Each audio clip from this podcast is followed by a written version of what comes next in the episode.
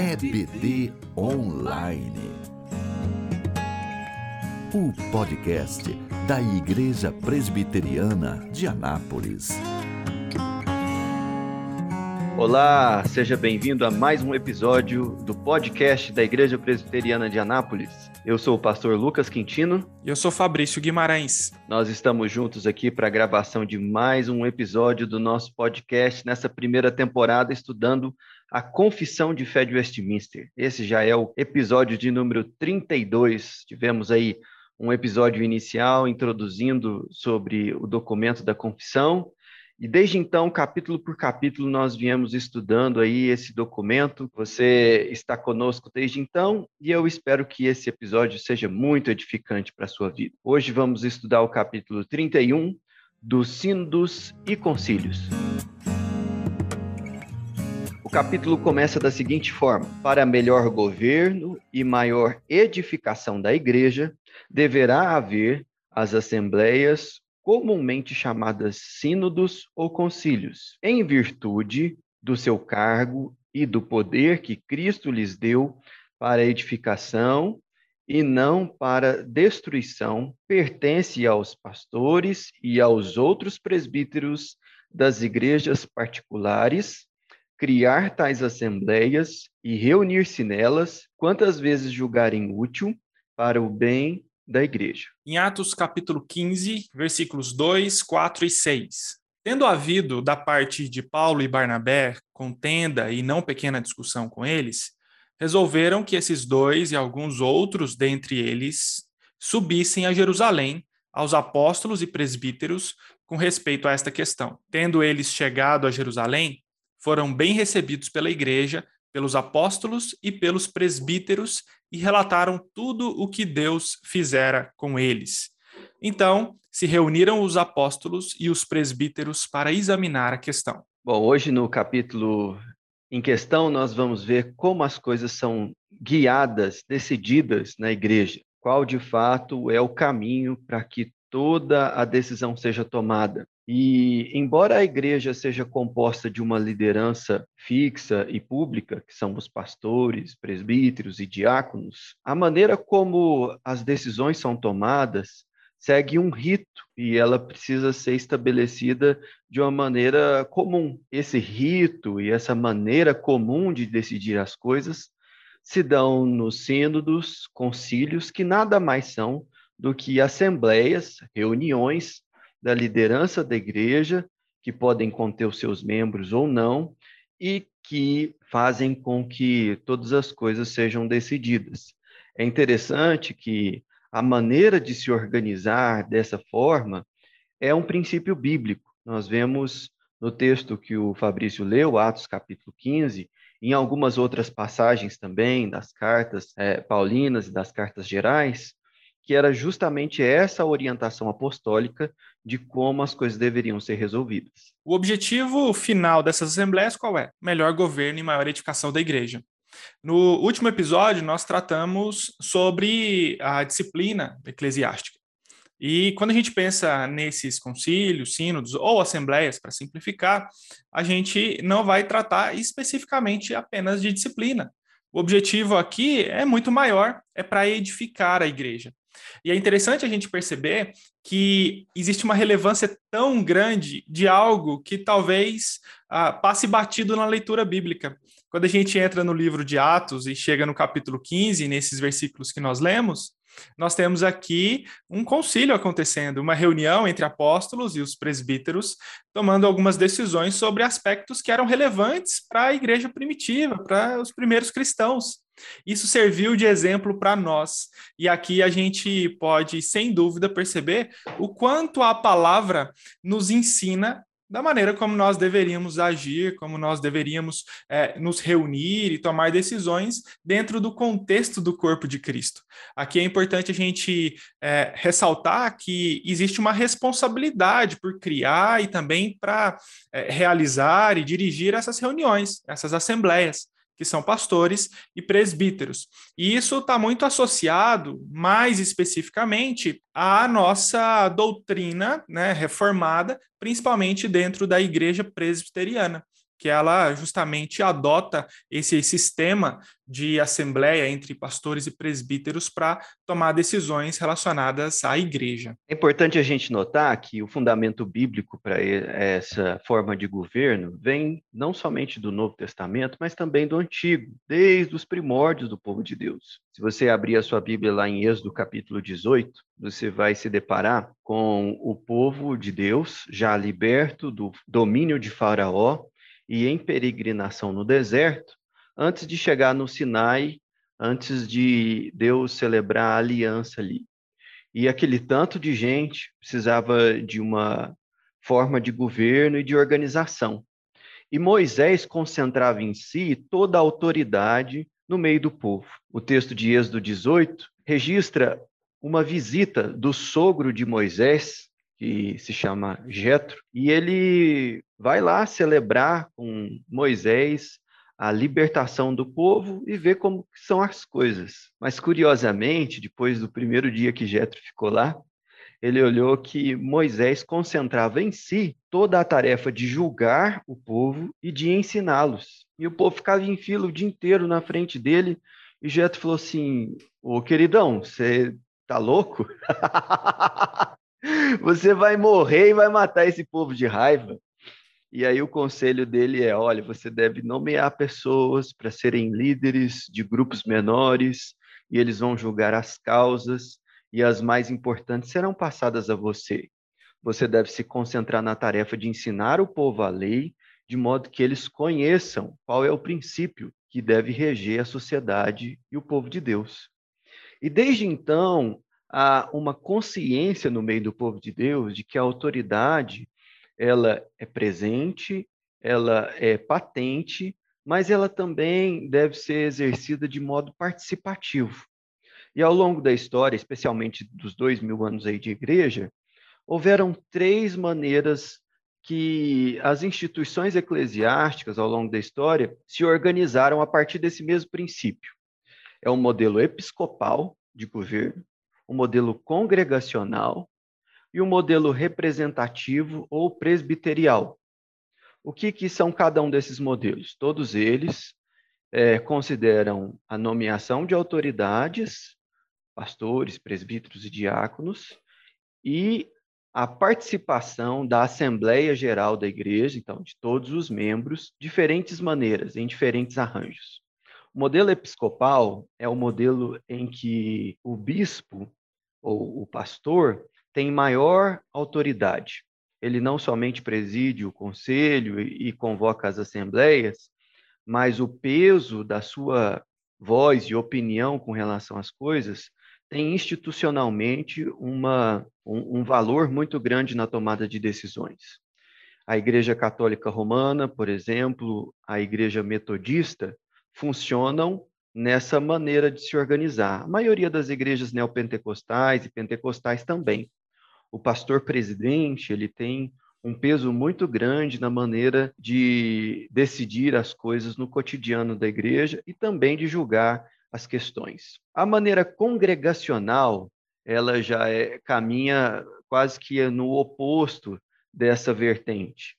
As igrejas batistas, congregacionais e outras igrejas é, que adotaram esse sistema de governo tendem a levar todas as causas administrativas e também a disciplina eclesiástica para a Assembleia Geral da Igreja. Essas assembleias são convocadas com maior frequência, onde todos os membros da igreja podem opinar e, de alguma maneira, influenciar os rumos das decisões eclesiásticas. É claro que isso não anula o papel do pastor e do regente, presidente ou diácono, presbítero da igreja, que nessas assembleias tem a função de dirigir toda a reunião. E no meio desses dois modelos está aí o modelo representativo ou presbiterial, que é, no caso, o modelo adotado pela igreja presbiteriana é, em geral.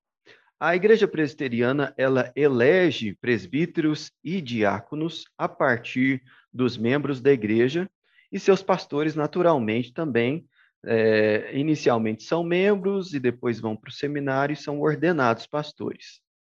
Mas o ponto é que a assembleia da igreja ela funciona mais para nomear presbíteros e diáconos, que representativamente em comitês exclusivos a presbíteros e diáconos tomam essas decisões, seja na área administrativa, seja na área disciplinar da igreja.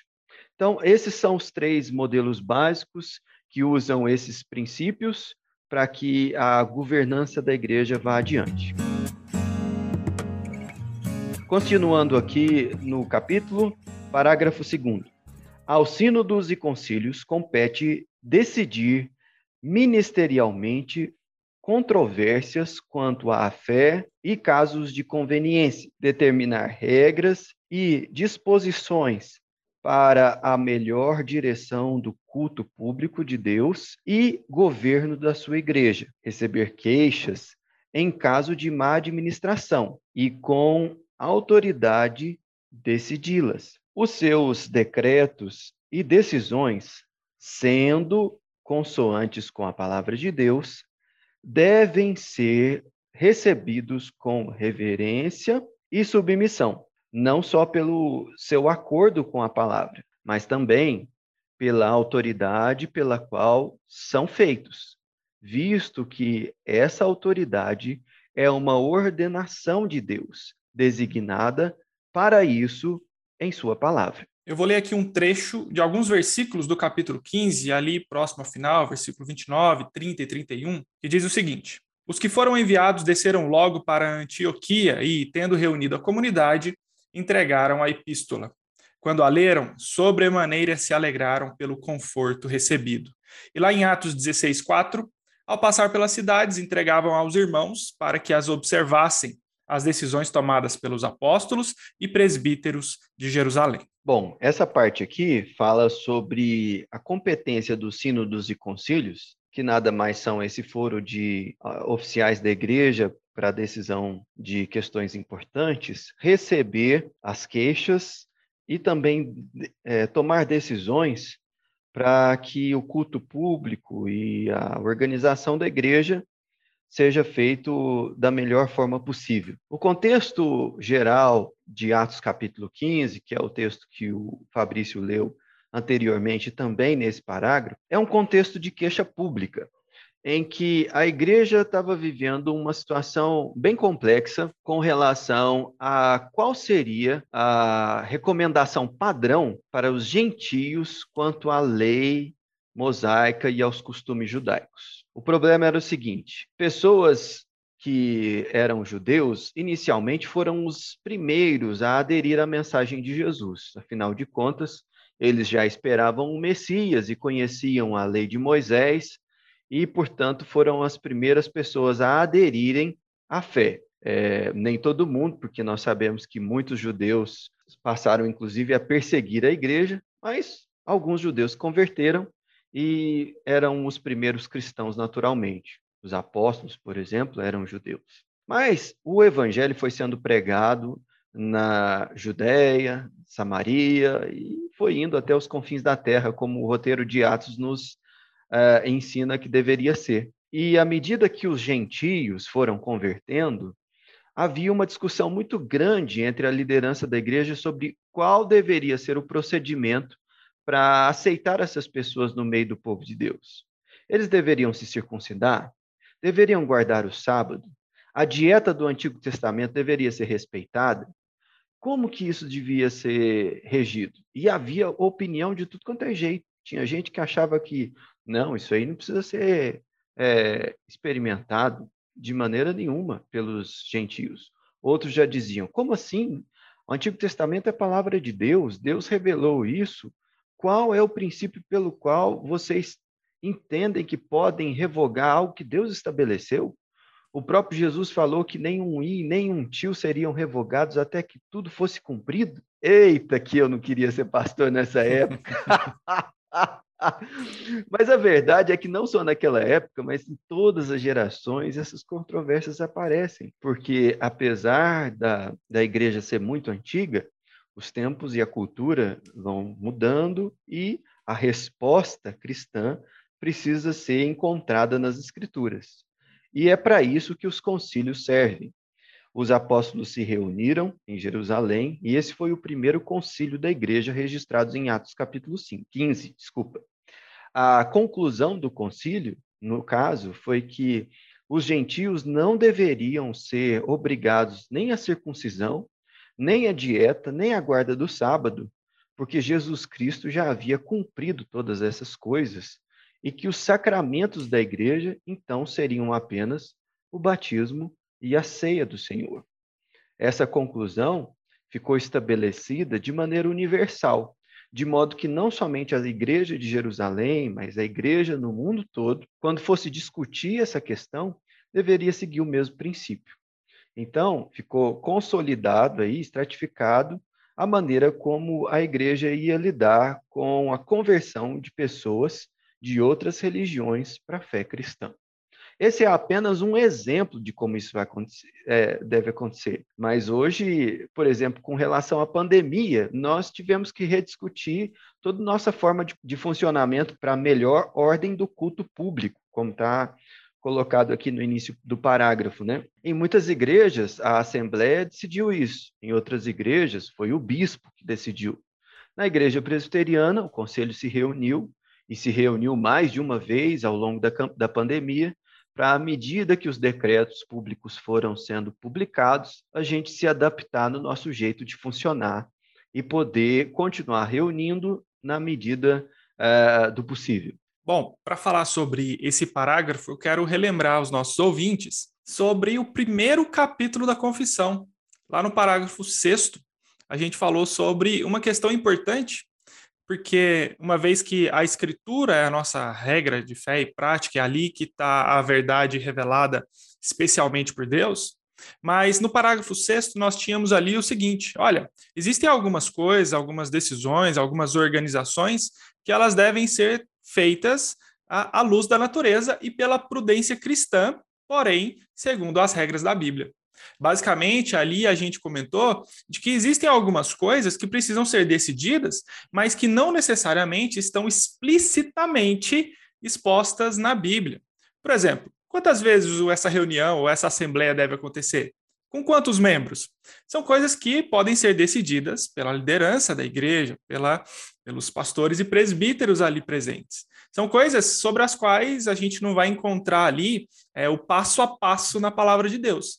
Ah, o ponto principal é que tudo o quanto for decidido ou decretos provenientes de sínodos ou concílios que sejam consoantes com a palavra de Deus. E mais importante, que essas decisões e decretos sejam sempre recebidos com reverência, com submissão pela igreja. E aqui tem um, um, ponto importante que os teólogos de Westminster colocaram nesse parágrafo, que é o seguinte: olha, nós não deveríamos, como igreja, receber ali os decretos e as decisões da, das assembleias simplesmente porque elas estão em sintonia na Bíblia, apesar de que isso já era suficiente mas pela autoridade que os integrantes dessas assembleias recebem por Cristo. Foi justamente isso que a gente falou, inclusive, no último episódio. Nós devemos reconhecer que pastores e presbíteros, embora falhos e pecadores, são instituídos a essas posições pela ação de Cristo na igreja. E esse é um ponto importante quanto à submissão e reverência que a gente deve ter diante dos pontos é, que desdobram em decisões e decretos das assembleias é, do presbitério, por exemplo, no nosso caso da igreja presbiteriana. Um, uma, voltando aqui especificamente à competência desses sínodos e concílios, né, é importante que fique bem claro para os nossos ouvintes os três pontos principais que a confissão relata em relação a isso, que são decidir as controvérsias quanto à fé e casos de consciência, determinar as regras e disposições para melhor direção do culto e governo da igreja e receber queixas em caso de má administração e decidi-las. E aí eu quero falar rapidamente sobre o primeiro ponto, sobre as controvérsias quanto à fé, mais especificamente quanto aos casos de consciência. Principalmente hoje, e principalmente por conta do impacto e influência cultural que nós temos, existem várias questões éticas associadas à vida cristã que precisam ser decididas de alguma forma. Nós precisamos de homens sábios, coerentes com a palavra de Deus, para nos instruir quanto à nossa postura diante de tudo isso. O pastor Lucas aí no comentário dele brincou que não deveria ser fácil estar à liderança àquela época, há tantos anos atrás, e aí eu pergunto para ele se está fácil hoje em dia decidir sobre tantas questões éticas associadas à nossa cultura e à influência dela dentro da igreja. não, não está fácil não, mas graças a Deus que a gente não tem que fazer isso sozinho, né? então, a coisa, a gente sempre se apoia nos ombros aí dos, dos mais experientes. É Olha só, alguém que está nos ouvindo poderia pegar esse seu comentário e também o que está escrito na confissão e levantar a seguinte questão: ora, se os decretos e decisões dos concílios e sínodos da igreja devem ser recebidos de boa vontade, em submissão, então, a reforma protestante é muito incoerente e, e, a, e a confissão de fé não consegue se apoiar nem nos seus próprios fundamentos, porque a confissão de fé ela não se submeteu aos, aos decretos e aos concílios da Igreja Romana. Como é que é esse negócio? É, é, o nascedouro do movimento protestante é a Igreja Católica Apostólica Romana. Mas houve um rompimento aí, houve uma insubmissão a esses decretos. E você é um bom ouvinte, você está questionando as coisas de maneira adequada. Mas veja como o texto da confissão continua. A partir do parágrafo terceiro, nós temos a seguinte orientação: todos os sínodos e concílios, desde os tempos dos apóstolos, quer gerais, quer particulares, podem errar, e muitos têm errado. Eles, portanto, não devem constituir regra de fé e prática, mas podem ser usados como auxílio para uma ou outra coisa. Em Efésios, capítulo 2, versículo 20, edificado sobre o fundamento dos apóstolos e profetas, sendo ele mesmo Cristo Jesus a pedra angular. Em 1 Coríntios 2:5, para que a vossa fé não se apoiasse em sabedoria humana, e sim no poder de Deus. Bom, aqui fica colocado que o aspecto do pecado e da queda, ele atinge a igreja uh, não somente de maneira individual, mas também de maneira coletiva. Não somente nos seus membros menos experientes, mas também nos seus membros mais experientes. E essa realidade faz com que a gente tenha que entender que concílios também erram, que decisões da liderança da igreja podem ser absolutamente equivocadas e que, nesse caso, elas não devem ser recebidas como regra de fé, isso é, decidindo controvérsias, ou de prática, definindo a melhor maneira de proceder. Aqui fica colocado que, embora essa autoridade dos pastores, presbíteros, diáconos da igreja seja algo que vemos nas escrituras, é possível que essas pessoas ajam em incoerência com aquilo que já foi revelado. E não só elas individualmente, mas o corpo de pastores e presbíteros pode se equivocar. Ah, mas então qual é o critério para a gente ver se eles estão certos ou não? Bom, o critério já foi estabelecido no parágrafo anterior. Se você ver bem, no meio do segundo parágrafo, a gente falou aqui, no capítulo 31, parágrafo 2, diz o seguinte: os decretos e decisões sendo consoantes com a palavra de Deus, devem ser recebidos com reverência e submissão. Olha que interessante. O critério máximo continua sendo a palavra de Deus. A autoridade do concílio, ela é patente por causa da palavra de Deus. Mas o concílio não tem autoridade para mudar, acrescentar ou torcer essa palavra. Eu sei que isso é algum, um pouco subjetivo, porque nós vivemos num país que tem uma Suprema Corte que acredita que pode interpretar a Constituição da maneira mais criativa possível. né? Então, na nossa cultura, isso é quase que um salvo-conduto, tanto para legislar, quanto para interpretar a lei a, ao arrepio dela. Mas essa não é a tradição da igreja, não pelo menos da igreja apostólica e da igreja reformada, que tem na palavra de Deus e no seu sentido natural e na sua inteireza, né, de Gênesis a Apocalipse, a sua regra de fé e de prática, de modo que a autoridade do concílio ela está associada à fidelidade do concílio à palavra de Deus. O comentarista né, Chad von Dixhorn, que é o livro que nós utilizamos e temos utilizado em toda essa série, ele escreveu o seguinte, que é categórico e que define bem o que esse parágrafo está querendo dizer. Não há liderança humana individual ou coletiva, que possa ser guardada do erro. Esse é o ponto. E aqui a gente precisa extrapolar isso contra uma doutrina equivocada de que existe alguém ou alguma autoridade sobre a face da terra inerrante. Isso não é verdade, nem no âmbito eclesiástico, muito menos fora dele. Então, a gente precisa ser é, bem consciente quanto a isso especialmente porque nós devemos conhecer a palavra de Deus. Nós declaramos que apenas ela possui a prerrogativa de ser a nossa regra de fé e prática. Ela é a revelação especial de Deus para nós. É através dela que nós conhecemos quem Deus é e qual é a vontade dele. Por isso, esse é um chamado urgente para todos os cristãos que têm se afastado do estudo contínuo da palavra de Deus. Diferente de eh, séculos atrás, onde o nível de analfabetismo era tão alto, hoje, apesar disso ainda ser um problema enfrentado por diversas nações, nós temos mais capacidade de lermos a palavra de Deus e conhecermos de fato a fonte direta da revelação de Deus. Não há justificativa para a gente se afastar dessa verdade.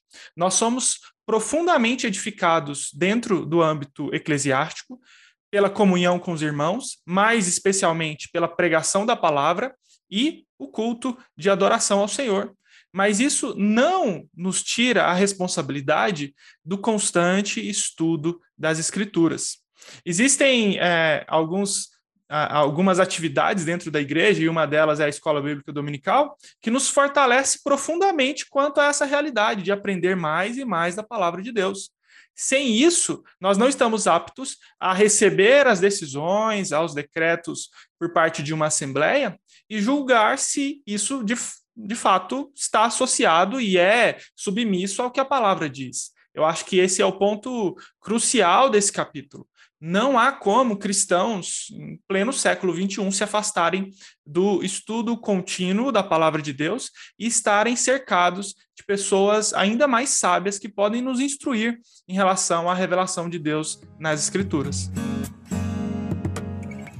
O capítulo termina direcionando a nossa atenção para os limites da autoridade dos concílios e sínodos. Se não veja você, parágrafo 4. O sínodos e concílios não devem discutir nem determinar coisa alguma que não seja eclesiástica. Não devem imiscuir-se nos negócios civis do Estado, e a não ser por humilde petição em casos extraordinários ou por conselhos em satisfação de consciência, se o magistrado civil os convidar a fazê-lo. Em Lucas capítulo 12, versículo 13 e versículo 14, diz o seguinte: Nesse ponto, um homem que estava no meio da multidão lhe falou a Jesus: Mestre, ordena a meu irmão que reparta comigo a herança. Mas Jesus lhe respondeu: Homem, quem me constituiu juiz ou partidor entre vós? E ainda, lá em João 18, 36, respondeu Jesus: o meu reino não é deste mundo. Se o meu reino fosse deste mundo, os meus ministros se empenhariam por mim para que não fosse eu entregue aos judeus. Mas agora o meu reino não é daqui. Aqui fica evidente a posição da confissão de fé e da Assembleia de Westminster em fazer uma clara separação entre igreja e Estado. Essa é uma perspectiva muito distinta da tradição católica romana. Isso porque, até hoje, a Igreja Católica Romana é uma instituição eclesiástica que se manifesta em diferentes países, mas também é um Estado. O Papa, ele é chefe da Igreja Católica Romana, mas ele também é um chefe de Estado, um pequeno Estado, na verdade, que fica dentro do, da nação da Itália, que é o Vaticano, que funciona não somente como a sede do governo da Igreja, mas tem suas, sua própria Constituição, suas próprias leis, e funciona como um Estado, uma nação. A tradição protestante vai na direção muito distinta. Porque, embora hajam exemplos de denominações protestantes que são denominações oficiais daquela nação, como, por exemplo, o luteranismo na Alemanha e o anglicanismo na Inglaterra, no Reino Unido, a, a igreja protestante ela nunca se tornou um Estado em si ou chamou para si a autoridade de decidir questões civis. Essa separação entre causas eclesiásticas e causas civis, ela foi muito enfatizada e delimitada na tradição protestante, por um motivo muito claro. Gato escaldado tem medo de água fria.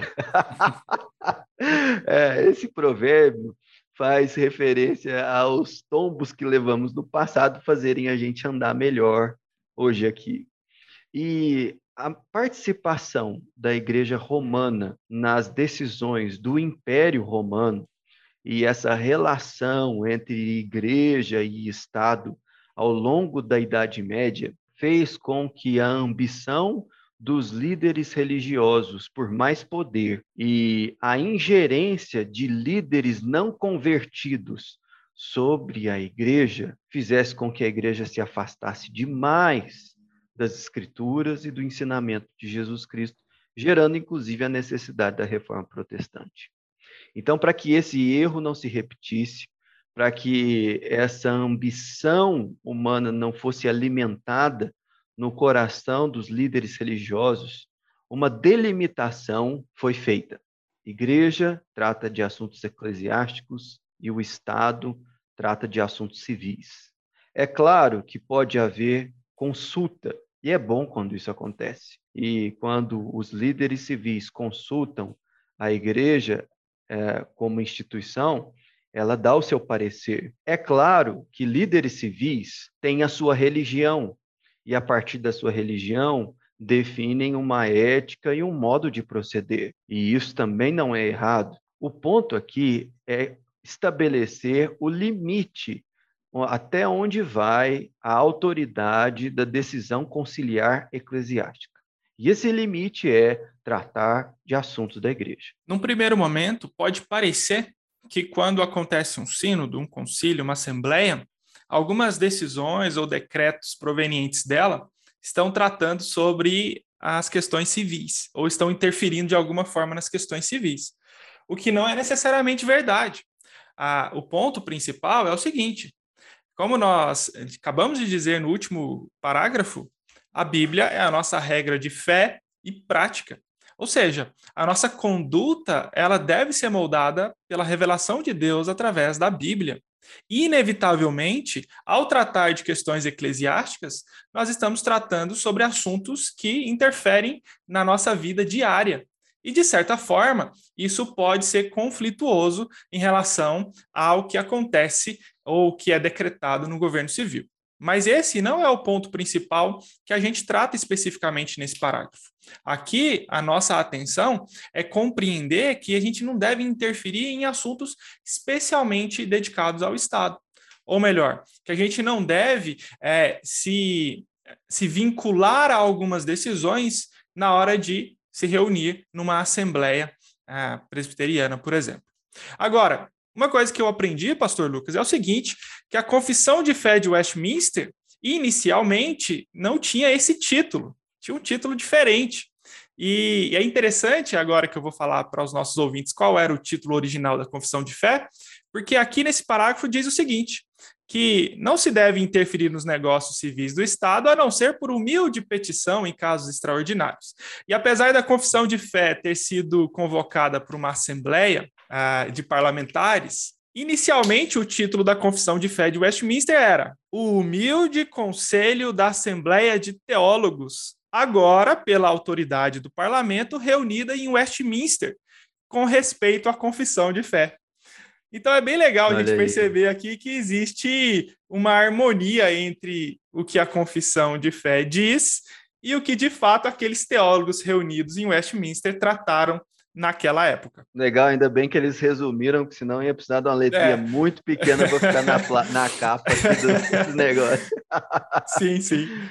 Muito bom. Você que está nos ouvindo pode falar assim: Poxa, mas eu não sou pastor presbítero, o que, que isso tem a ver com a minha vida? Olha, tem muito a ver, e eu vou sinalizar apenas duas aplicações possíveis. Uh, hoje nós vivemos um contexto em que líderes religiosos, com uh, ganância de poder e uma manipulação massiva das pessoas, começam a exercer uma autoridade e a influenciar a vida de pessoas que são membros de suas igrejas de uma maneira abusiva, pecaminosa. Isso não é exclusividade dos nossos dias, isso sempre aconteceu. Quando a gente olha para o texto da confissão e o que a Bíblia nos ensina, a gente percebe que não é porque o, a pessoa tem um cargo eclesiástico que ela é a dona da verdade e que pode simplesmente exigir de qualquer pessoa que se associa àquela igreja o que ele quiser. A autoridade de líderes religiosos está associada à palavra de Deus e eles devem se submeter a ela antes de qualquer outra coisa. Isso é uma aplicação. A outra aplicação é que nós estamos aí, não sei quando é que você está ouvindo esse podcast, mas é, nós estamos em um ano eleitoral. E é muito comum nós percebermos candidatos que usam a sua posição eclesiástica, até se chamam de pastores ou de bispos, de líderes religiosos, para alcançar alguma credibilidade diante de possíveis eleitores. E às vezes a plataforma de proposta de governo dessas pessoas é simplesmente fazer com que as regras que funcionam dentro da igreja que ele lidera sejam ampliadas para toda a sociedade. E esse não é um bom princípio para votar num candidato ou acreditar que ele vai ser um bom magistrado civil. Isso pode ser válido para ele no âmbito eclesiástico, mas a gente espera uma visão de nação, de país, que seja assim, fundamentada nas escrituras. Mas o magistrado civil tem que entender que ele exerce uma autoridade sobre pessoas que não creem naquela fé, sobre pessoas que não participam da igreja dele, e essa delimitação precisa ficar clara, tanto em quem se propõe a ser um magistrado civil, ocupar algum cargo público eletivo, tanto quanto, é, em quem vota para escolher pessoas assim. Né? Então, essas são duas aplicações é, muito simples e muitas outras poderiam ser levantadas a partir disso que nós vemos nesse capítulo aqui da confissão. Que Deus abençoe a sua vida e que você seja uma bênção na igreja local e na sociedade. Um abração, até semana que vem, onde vamos estudar mais um capítulo da confissão. É isso aí. Esse podcast é produzido pela Igreja Presbiteriana de Anápolis. Para mais informações, acesse nosso site www.ipbanapolis.org.br.